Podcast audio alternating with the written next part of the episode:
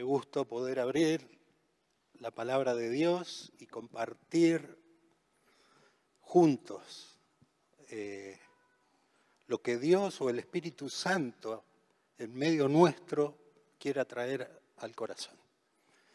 Eh, obviamente es Él el principal interesado en tratar con tu vida y con la mía. Es el principal interesado en fortalecer, edificar, afirmar nuestra fe. Y es por eso que te invito a que podamos juntos poner toda nuestra expectativa de este tiempo en Él, en el autor y el consumador de nuestra fe. Que dirijamos nuestra vista, nuestra intención, nuestro corazón hacia Él y solo hacia Él, sabiendo que una buena razón tiene por la cual estamos acá. Y me gustaría decirte, mira, no estás acá de casualidad. No estás acá porque te trajeron, te trajo un amigo, porque te llegó una invitación por WhatsApp. No estás acá por curiosidad. No estás acá porque, bueno, no tenía otra cosa para hacer. No, no, no, no. No. Hoy estamos dispuestos a hablar de el propósito en nuestra vida. Y créeme que si si el propósito por el cual vivimos depende de nosotros, obviamente salta a la vista que fracasamos.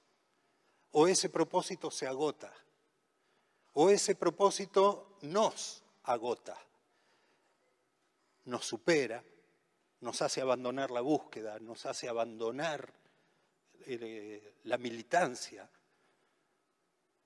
porque son propósitos que nacen de corazones como el mío, como el tuyo. Corazones que nacimos con una inclinación natural al mal, al agotamiento, a la debilidad. Y cuando somos muy perseverantes, a la frustración, porque siempre la zanahoria sigue estando adelante.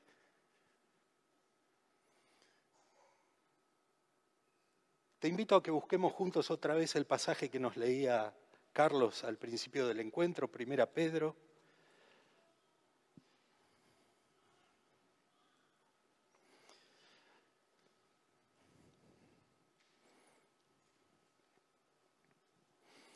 Vamos del versículo 3 al 5.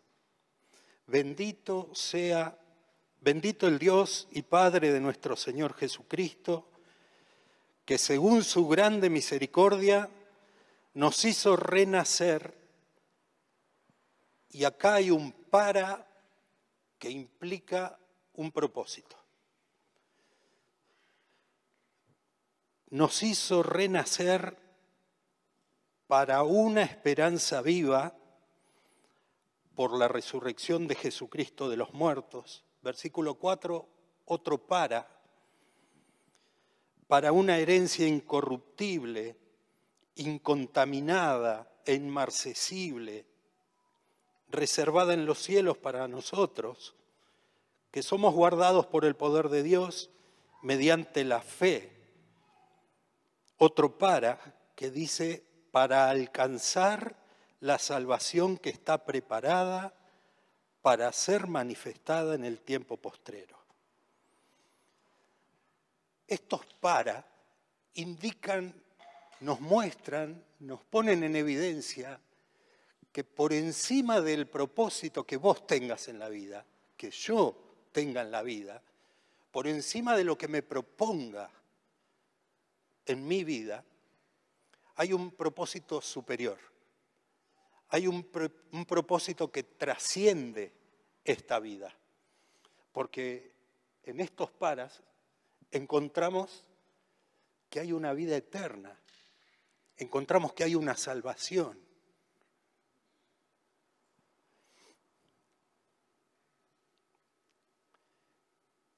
Cualquiera de nosotros que se quedara en la vida sin propósito, sin duda que sería el más miserable de los hombres o de las mujeres.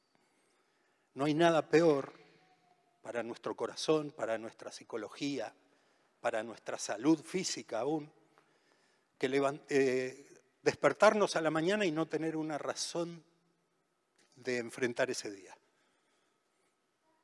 No tener un motivo por el cual levantarme de la cama. No hay peor cosa. Y ahí también se salta a la luz lo que pasa en nuestros corazones, ¿no? Cuando ocurre eso. Me quedé sin trabajo. ¿Y ahora? No tengo razón de levantarme a la mañana. Bueno, me voy a levantar para salir a buscar trabajo. Y voy a llevar un CV acá y otro allá y otro allá y me voy a meter en la página tal y cual. O voy a emprender. Y obviamente en este mundo en que compartimos la aflicción, está, está llamando a la puerta de cada uno de nosotros.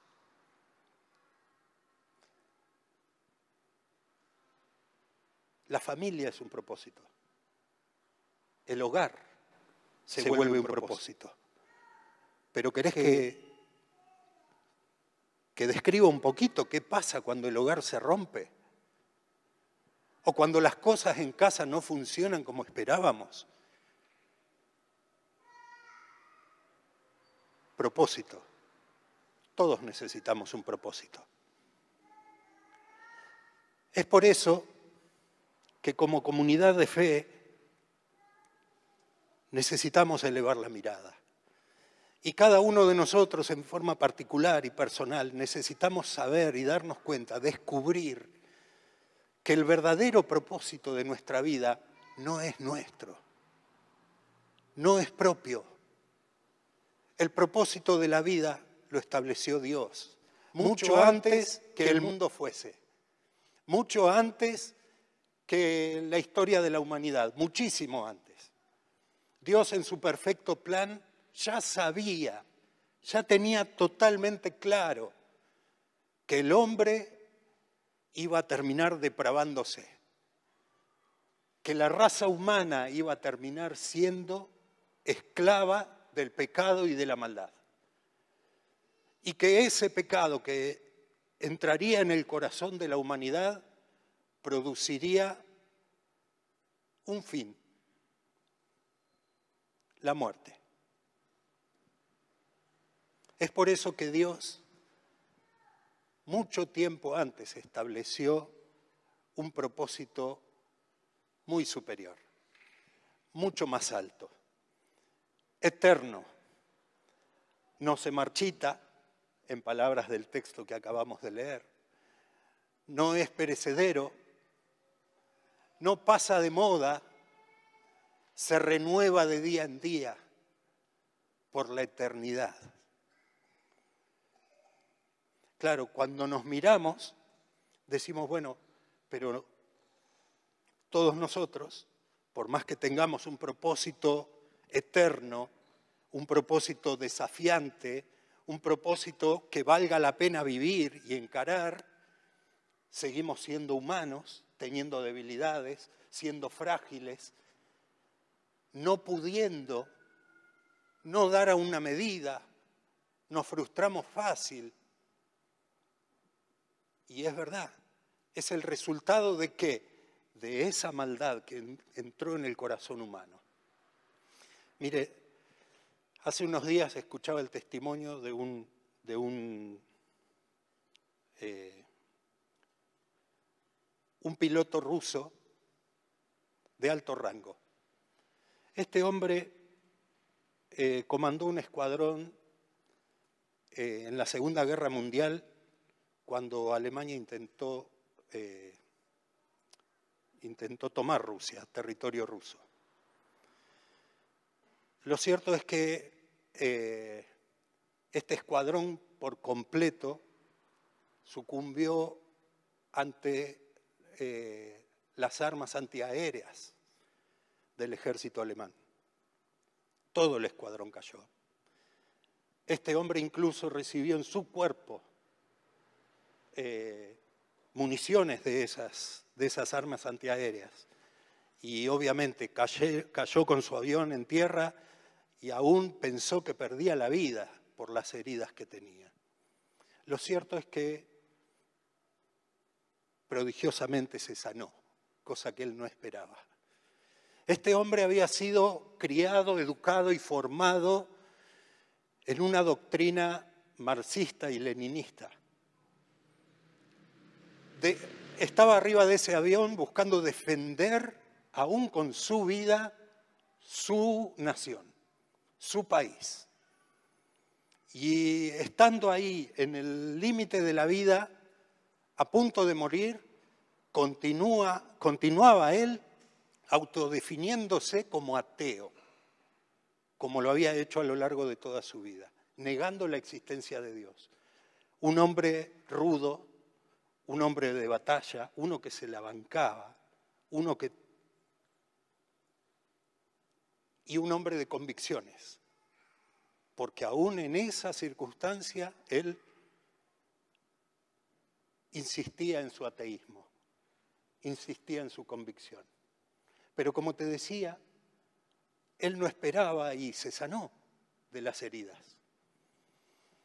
Y estando refugiado, escondido o, eh, tomado como prisionero de guerra, en medio de la necesidad de abrigo, de generar calor, intentó prender un fuego.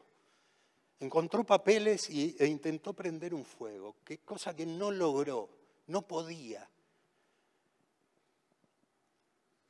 Entonces no tuvo mejor idea que tomar un pedazo de papel con los que estaba intentando encender ese fuego y comenzó a leerlo.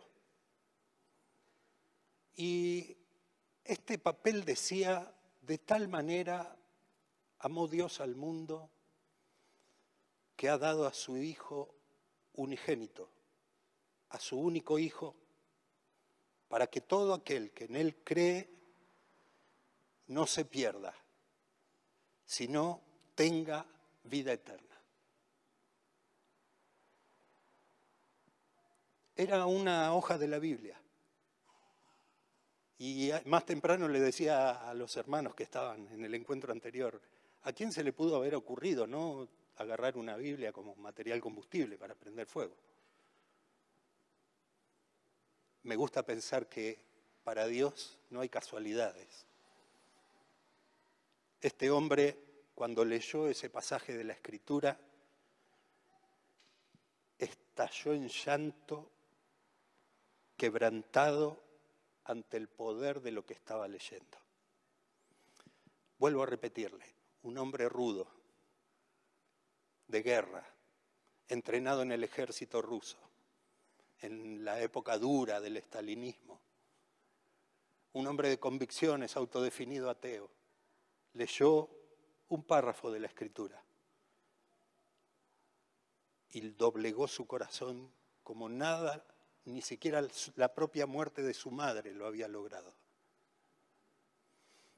Este hombre, después de la guerra, se mudó, se fue a vivir a otro país, donde se inscribió en un seminario teológico, obtuvo un, doctorado teológico y se dedicó a enseñar la escritura. Esas cosas que vos decís, mira qué maravilla, ¿no? Lo que Dios es capaz de hacer. Mirás el testimonio del ruso este y decís, uh. Bueno, déjame decirte que en esta mañana lo que pasó con ese hombre está pasando acá entre nosotros. La obra que Dios produjo en el corazón de ese hombre ocurre aquí y ahora en el corazón de cada uno de los que estamos sentados acá que amamos a Jesucristo.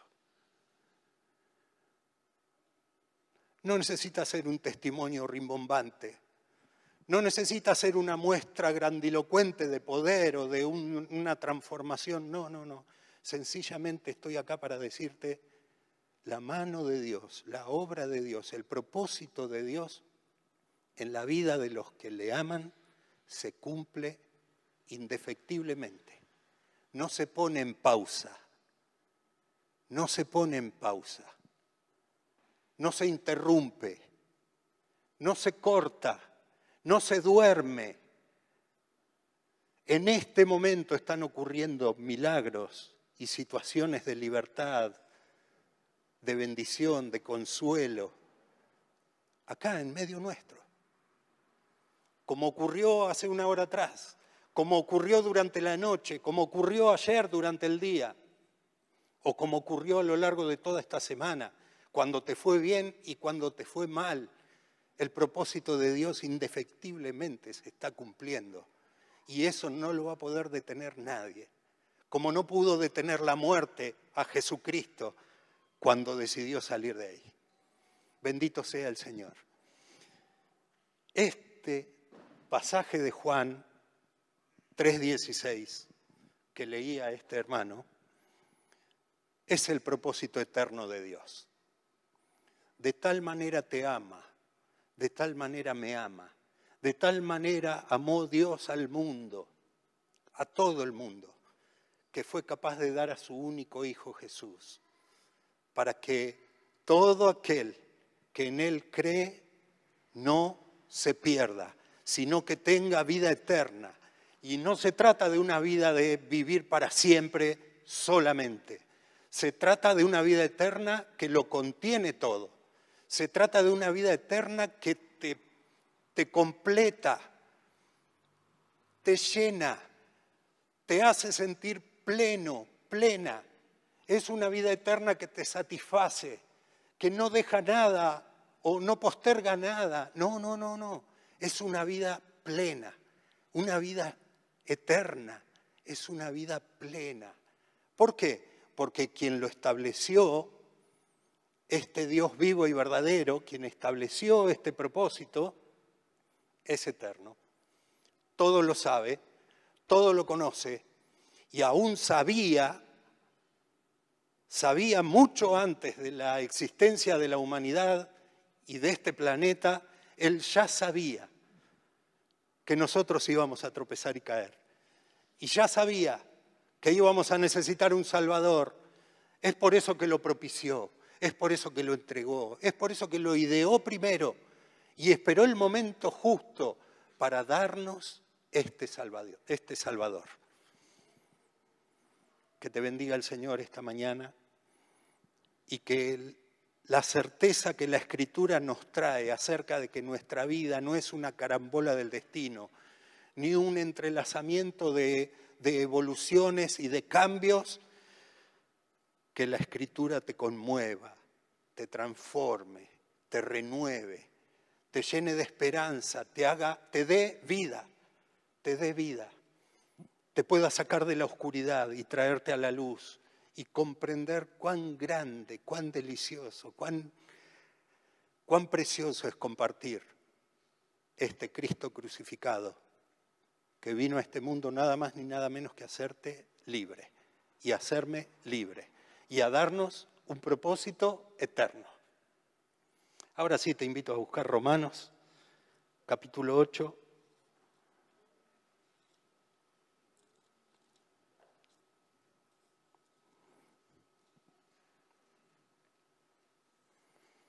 versículo 28. Y sabemos que a los que aman a Dios, todas las cosas les ayudan a bien. Esto es a los que conforme a su propósito son llamados. Porque a los que antes conoció, también los predestinó para que fuesen hechos conforme a la imagen de su Hijo para que Él sea el primogénito entre muchos hermanos. Y a los que predestinó, a estos también llamó. Y a los que llamó, a estos también justificó. Y a los que justificó, a estos también glorificó. Hasta ahí. Un pasaje hermoso que inspira el corazón de todo aquel que ama a Dios y que nos desafía a buscarlo y a interiorizarnos más en conocer quién es este Dios y qué pretende de mí, qué plan tiene para conmigo, qué me está proponiendo, de qué me está hablando Dios, de qué me está hablando. O quizá vos si estás llegando a la comunidad ¿de qué me está hablando quien me invitó? Que le entiendo la mitad de las cosas. Bueno, hoy estamos acá disfrutando de un tiempo donde estamos hablando de el para qué de nuestra vida. ¿A dónde va nuestra vida? ¿A dónde va tu vida? La incertidumbre que reina en el mundo en que vivimos hoy y la incertidumbre que se, se inyecta en el mundo en que vivimos hoy maneja unos niveles impresionantes. Prendes un televisor, una radio, escuchás eh, eh, eh, un video en YouTube, todo, todo, todo, todo te invita a que vos puedas dejar de prestar atención al Dios vivo y verdadero y te centres en vos mismo, en vos misma, en el propósito que vos te estableciste para tu vida y que querés vos para los tuyos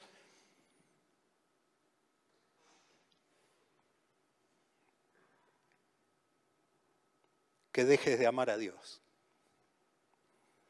que no ames a Dios. Ese es el propósito del día en que vivimos. Que lo que hagas alimente tu indiferencia para con Dios. Que satisfagas solamente tus gustos personales, tus deseos, tus pasiones, que des rienda suelta a lo que querés hacer, a la manera en que querés vivir, cuánto querés tener. Pero tan engañoso, tan engañoso es que eso tiene una limitación enorme. Nuestras fuerzas, nuestras capacidades, el entorno en que vivimos, la sociedad en la que estamos intentando alcanzar ese propósito que nos estamos proponiendo limitaciones.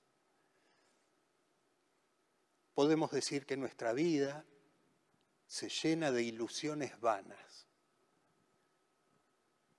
que se fuman delante de nuestros ojos. La pandemia fue, en ese sentido, un baño de realidad impresionante, porque de repente todo lo que conocíamos de un día para el otro no estaba más. Era otra cosa.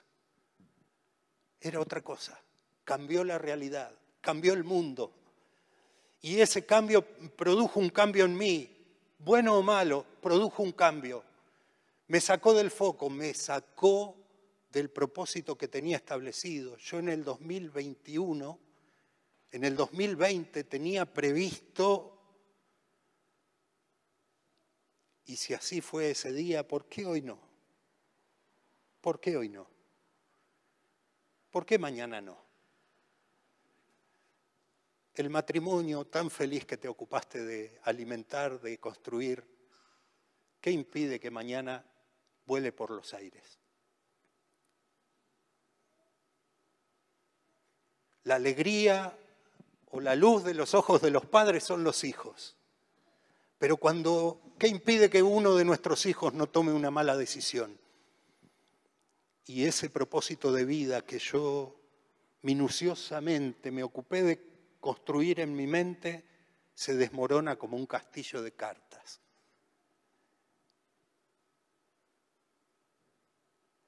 El dinero que tenés en el banco, y me gustaría hablar con los que conocieron qué fue el corralito que tenían todos sus ahorros guardados ahí y un día eso dijeron, no, no, no, esto no es más tuyo, te lo vamos a dar en cuentagotas y de la manera que a nosotros nos parece. Uh, pero yo tenía planes con eso. El propósito de mi vida estaba ahí. Y podríamos así seguir y seguir y seguir las expectativas que los niños se hacen de la vida, los adolescentes, formar un hogar, poder conquistar a la chica de sus sueños y pueden no pasar. Se enamoró de otro. Uh. La vida está cargada de estos de estas ilusiones. Es por eso que hoy quería invitarte cariñosamente a que nos volvamos de todo corazón a Jesús. Porque Él vino a establecer el propósito divino de Dios, para que nosotros podamos alinear nuestra vida a ese propósito divino. ¿Qué tiene que ver con qué? Con que sabemos que a los que aman a Dios, todas las cosas les ayudan a bien. Esto es a los que, conforme a su propósito, son llamados. Hay un propósito alto, sublime, sagrado, que trae al corazón paz, que trae al corazón certeza respecto del día de mañana, que trae al corazón consuelo respecto de la situación de dolor en la que me estoy atravesando hoy. Es un propósito tan alto, tan alto, tan alto, que nuestro corazón se resiste, se resiste a, asumirlo. Es un propósito tan sencillo de contarlo y de decir, mira, mira, mira, lo que Dios quiere es darte una vida plena, una vida eterna. Para eso entregó a Jesús, para derrotar el poder del pecado en tu vida, que es el que te limita, que es el freno de mano con el que venimos caminando durante nuestra vida. Es la sangre de Jesús la que fue derramada para el perdón de nuestros pecados. Necesitas creerlo. Necesito creerlo. Si acaso amo a Dios, me resulta sencillo creerlo. Necesito abrirle mi corazón y pedirle que me dé una nueva vida, que me haga renacer. Ah, porque para renacer mi intervención es total y absolutamente inútil. El propósito que Dios estableció lo estableció hace años. Versículo 29, porque a los que antes conoció, ¿antes cuándo? Déjame decirte, antes que el mundo fuese. Dios te conoció, me conoció, nos conoció antes que el mundo fuese. Nos vio, nos amó y porque nos amó envió a su Hijo Jesús. A los que antes conoció, también los predestinó para que fuesen hechos conformes a la imagen de su Hijo. Te leo de vuelta. Los predestinó para que fuesen hechos conformes a la imagen de su Hijo, para que Él sea el primogénito entre muchos hermanos. seamos hechos como Jesús. Habla de la predestinación. No me voy a meter en ese baile, porque es un tema... Pero no se trata, cuando la Biblia habla de que Dios predestinó, no está hablando de que a vos te seleccionó para salvarte y a otro lo desechó como diciendo, este no tiene esperanza. No, no, no, no. No se trata que Dios se sentó con la lista diciendo, a ver, este se porta bien, sí, este se porta mal, no, este sí, este no. No, no, no, no, no, porque Dios no hace acepción de personas. La predestinación de la que nos está hablando el apóstol tiene que ver con que Él nos predestinó para ser como Jesucristo. En el corazón de Dios, el propósito que te da que le da a tu vida, que le da a mi vida, que nos desafía a asumir en nuestra vida, es que seamos como su Hijo Jesucristo, para que Él sea el primero de muchos, el primero de muchos. En medio del propósito que se está cumpliendo en nuestra vida, hace una mención ahí el apóstol diciéndonos, mirá que Él ya te conoció antes, ¿eh? mirá que te conoció antes y fue ahí que eligió proveer un Salvador. Y no solamente un Salvador, sino que te predestinó. ¿Para qué? Bueno, ahora mirate vos mismo. Eh, más de uno acá habrá hecho esa, práctica de pararse frente al espejo y decir lo que ve, ¿no? Y más de uno no le habrá gustado ni medio lo que vio.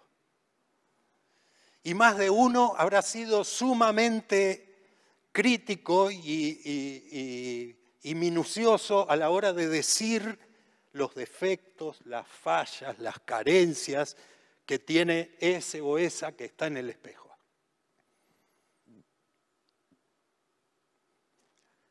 Porque estamos en esa condición es que necesitamos un Salvador. Porque si no, imagínate, vos me ves a mí, a la imagen de Jesús.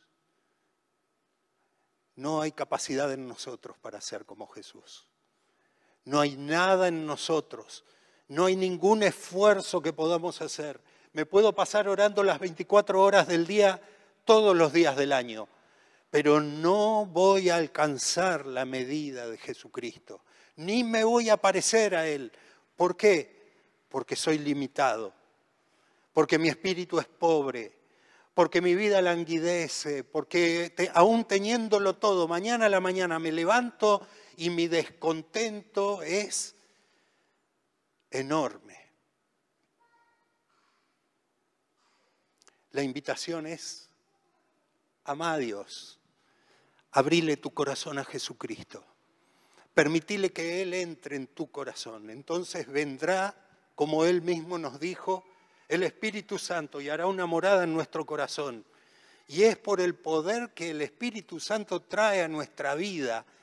Ese mismo Espíritu Santo que quebrantó el corazón de ese soldado ruso, solo con la lectura de un párrafo de la Escritura, ese mismo Espíritu de Dios es el que opera adentro un renacimiento con propósito. Un renacer con un para qué, que no se termina a los 50, a los 60, a los 70 años cuando mi vida se apaga, que no se termina acá, que continúa eternamente, porque esa es la victoria que tenemos en Cristo Jesús. me gustaría hablar con el que está padeciendo y sufriendo en los días de hoy, que cree en Jesucristo de todo su corazón, que desea ver el día en que Jesucristo vuelva a buscar a la iglesia y, que se identifica con Él y que le pidió perdón por sus pecados y que le pidió que lo reciba como en su reino. Me gustaría hablar con ese que cree, que ama a Dios y decirte todas las cosas ayudan a bien a los que aman a Dios. Es un texto que suena tan lindo al oído, pero es un texto que no es para todos. No es para todos, es para los que aman a Dios. Y ahí vos mirándote en el espejo, te invito a que te preguntes si amas a Dios. Si cada mañana cuando te levantas te desafías en tu vida personal a amar a Dios. Si cada día cuando se presenta la adversidad vos te, te dispones a amar a Dios. Porque vivir en el propósito de Dios es una manera de afrontar las crisis, es una manera de afrontar las dificultades, es una manera de afrontar las discordias familiares, es una manera de discutir el esposo con la esposa, es una manera de refrenar la lengua cuando estoy por decir algo inapropiado. Vivir en el propósito de Dios es poder asumir que no tengo el control de mi vida, pero que mi vida no está librada al azar o a la carambola de este día, sino que mi vida está en las manos de aquel que me ama y me ama bien y que le dio un propósito a mi vida que tiene que ver con la eternidad. Es Jesús, el propósito, la meta, el objetivo de nuestra vida es Jesús, ser como Cristo, ser como Cristo. No hay otra cosa. Vos podés tener tu proyecto personal, tu, propósito personal. Pero si ese propósito personal rivaliza con el propósito de Dios, déjame decirte, tarde o temprano se marchita y se pierde. Me encantaría hoy pararme acá y decirte, te va a ir bien en todas, vas a tener éxito, vas a triunfar, este, no te va a pasar nada malo, este, pero la escritura me dice, sabemos que a los que aman a Dios, todas las cosas, todas las cosas, todas las cosas, todas las cosas. Mirá el cáncer que tengo y cómo me ayuda esto. Todas las cosas. No te enojes conmigo. Todas las cosas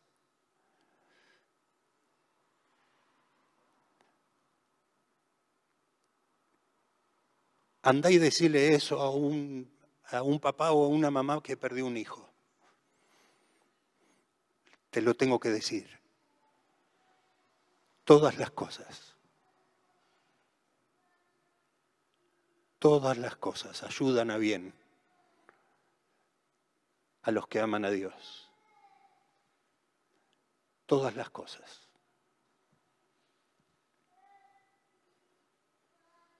Hay tanto que estaba fuera de nuestros planes.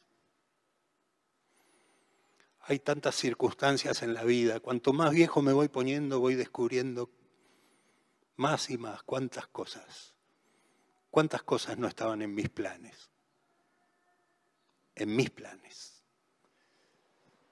Cuántas cosas no escribí en, mi libro de lo que quería que fuese mi vida. Cuántas cosas que no escribí ahí ocurrieron. Y siguen pasando. Ejemplos tenemos de sobra. Acá. Te puedo mencionar a José en el Antiguo Testamento, en el libro de Génesis, el capítulo 45. Lo vendieron los propios hermanos, lo vendieron, lo vendieron. Lo querían matar, pero uno tratando de salvarle la vida, uno que se compadeció de su hermano, dijo, no, no, no, mira, ahí viene una caravana de mercaderes, vamos a venderlo y, y nos hacemos unos mangos. Y lo vendieron como esclavo y vivió esclavo en Egipto. Pero ese esclavo llegó a estar a cargo de la casa del faraón de Egipto, a cargo de la economía de Egipto él mismo se dio a conocer a sus hermanos cuando en un tiempo de hambruna vinieron a buscar auxilio, diciéndole, mirá, no tenemos para comer y queremos comprar grano para llevar a nuestra tierra. Entonces José no aguantó más y les dijo, hola, soy yo, el que vendieron de esclavo.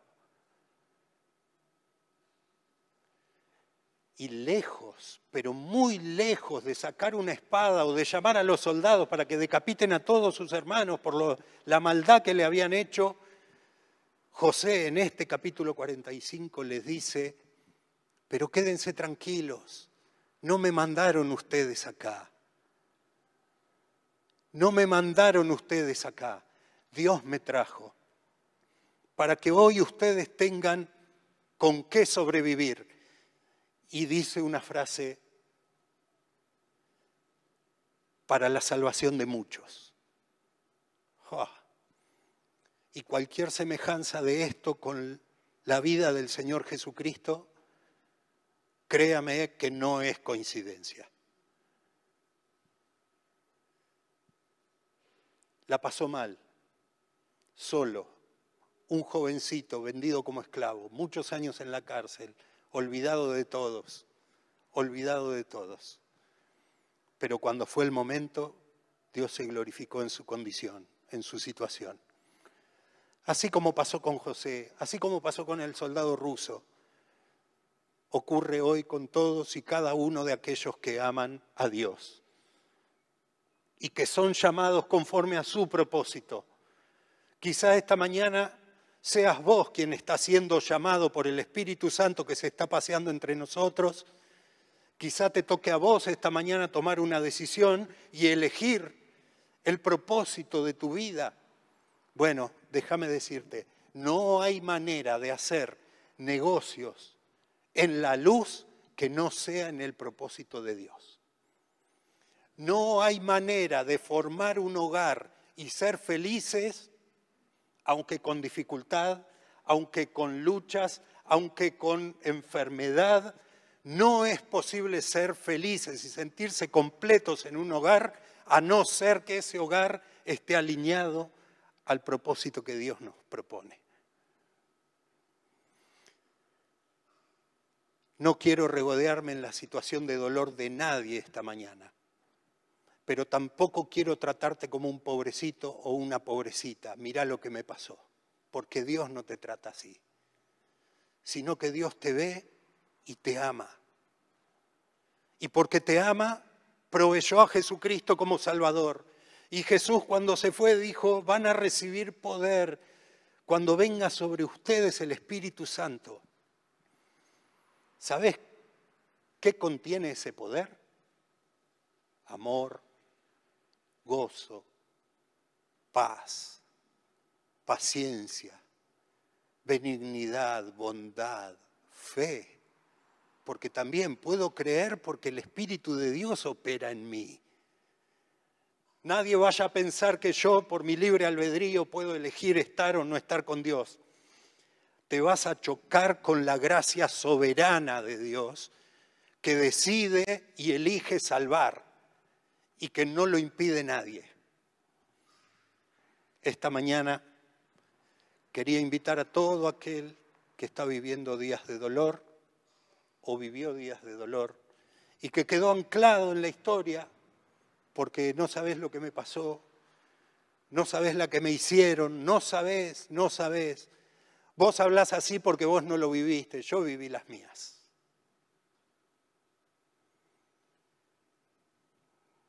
Lloré donde tuve que llorar.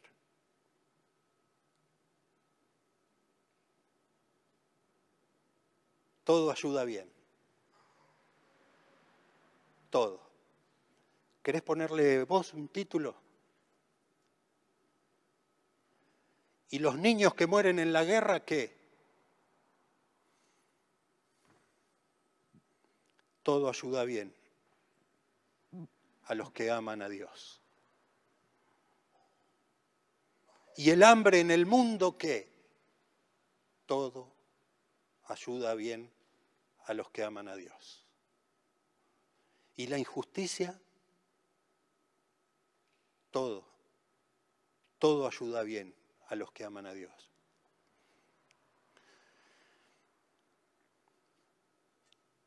Si quisieras hoy abrirle tu corazón a este Dios que nos da propósito de vida, este es el momento para que vos puedas hacer una oración muy sencilla.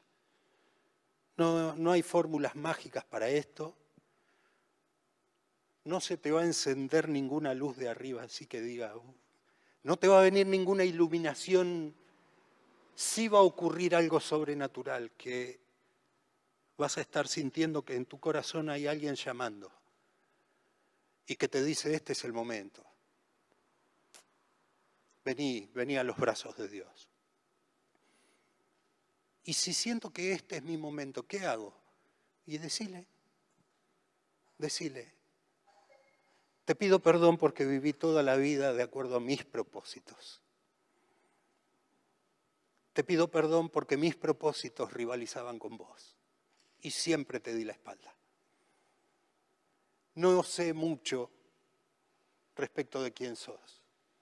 Hoy entiendo solamente que lo hiciste por mí, que me amaste a mí, que tenés nueva vida para mí,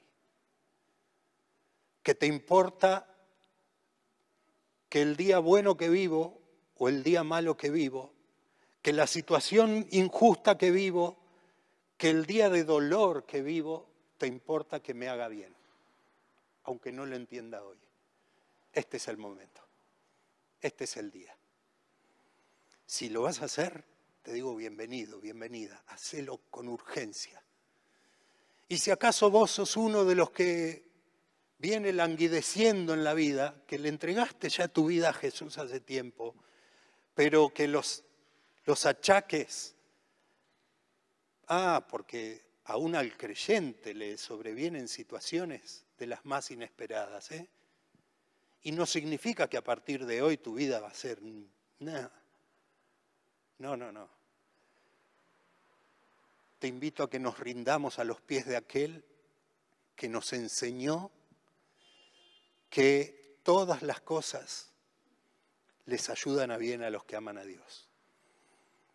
Mirá si ayudó a bien la muerte de nuestro Señor Jesús en la cruz. Mirá si ayudó a bien el menosprecio de, las personas que lo azotaron, que lo escupieron. Mirá si ayudó a bien. Mirá si ayudó a bien que descendiera hasta los mismos infiernos a predicarle a, los espíritus cautivos. Mirá si ayudó a bien. Que hoy Jesús reina, que hoy Jesús está a la diestra de Dios Padre, manteniendo que el propósito establecido desde antes que las cosas fueran. ¿Y sabes hasta cuándo va a durar? Para siempre. No se acaba. Así que si te enrolaste en amar a Dios, alegrémonos y ejercitémonos y démosle lugar al Espíritu que nos genera adentro esa fuerza para soportarnos y bancarnos por la eternidad, para siempre. Vamos a estar para siempre juntos, obviamente. Yo sé que vos despreciás mis debilidades. Y te entiendo porque yo las desprecio de la misma manera. Desprecias mis defectos y te entiendo porque yo los desprecio de la misma manera. Desprecias mis pecados, te entiendo. Lo injusto que soy, mi manera de hablar la desprecias, porque aún yo la desprecio. Pero sabes que adentro, adentro, adentro, encontrate con ese espíritu que Dios trajo, que Dios puso. Porque es ahí, es en ese espíritu que nos veremos por la eternidad y seremos transformados y seremos como Él es seremos como Él, como Él es. Nos gusta de ser, que somos una obra en construcción, que esa obra tiene una estatura y es la estatura de Jesucristo. Llegaremos a la plenitud de la estatura de Cristo. ¿Y por qué? Porque Dios lo dijo, porque Dios lo anticipó. Que el Señor te bendiga. Si acaso hay dolor en tu vida, que seas consolado por la palabra del Señor esta mañana. Sabe que el propósito de Dios no se interrumpe. En el dolor que estás viviendo, en la pérdida que estás viviendo, el propósito de Dios se está cumpliendo. Claro, si amo a Dios, correcto. Claro, si le entregué mi vida, sí. Y si no, yo tengo permiso solamente para hablarle al que ama a Dios. Acá lo dice. Sabemos que a los que aman a Dios, todas las cosas les ayudan a bien.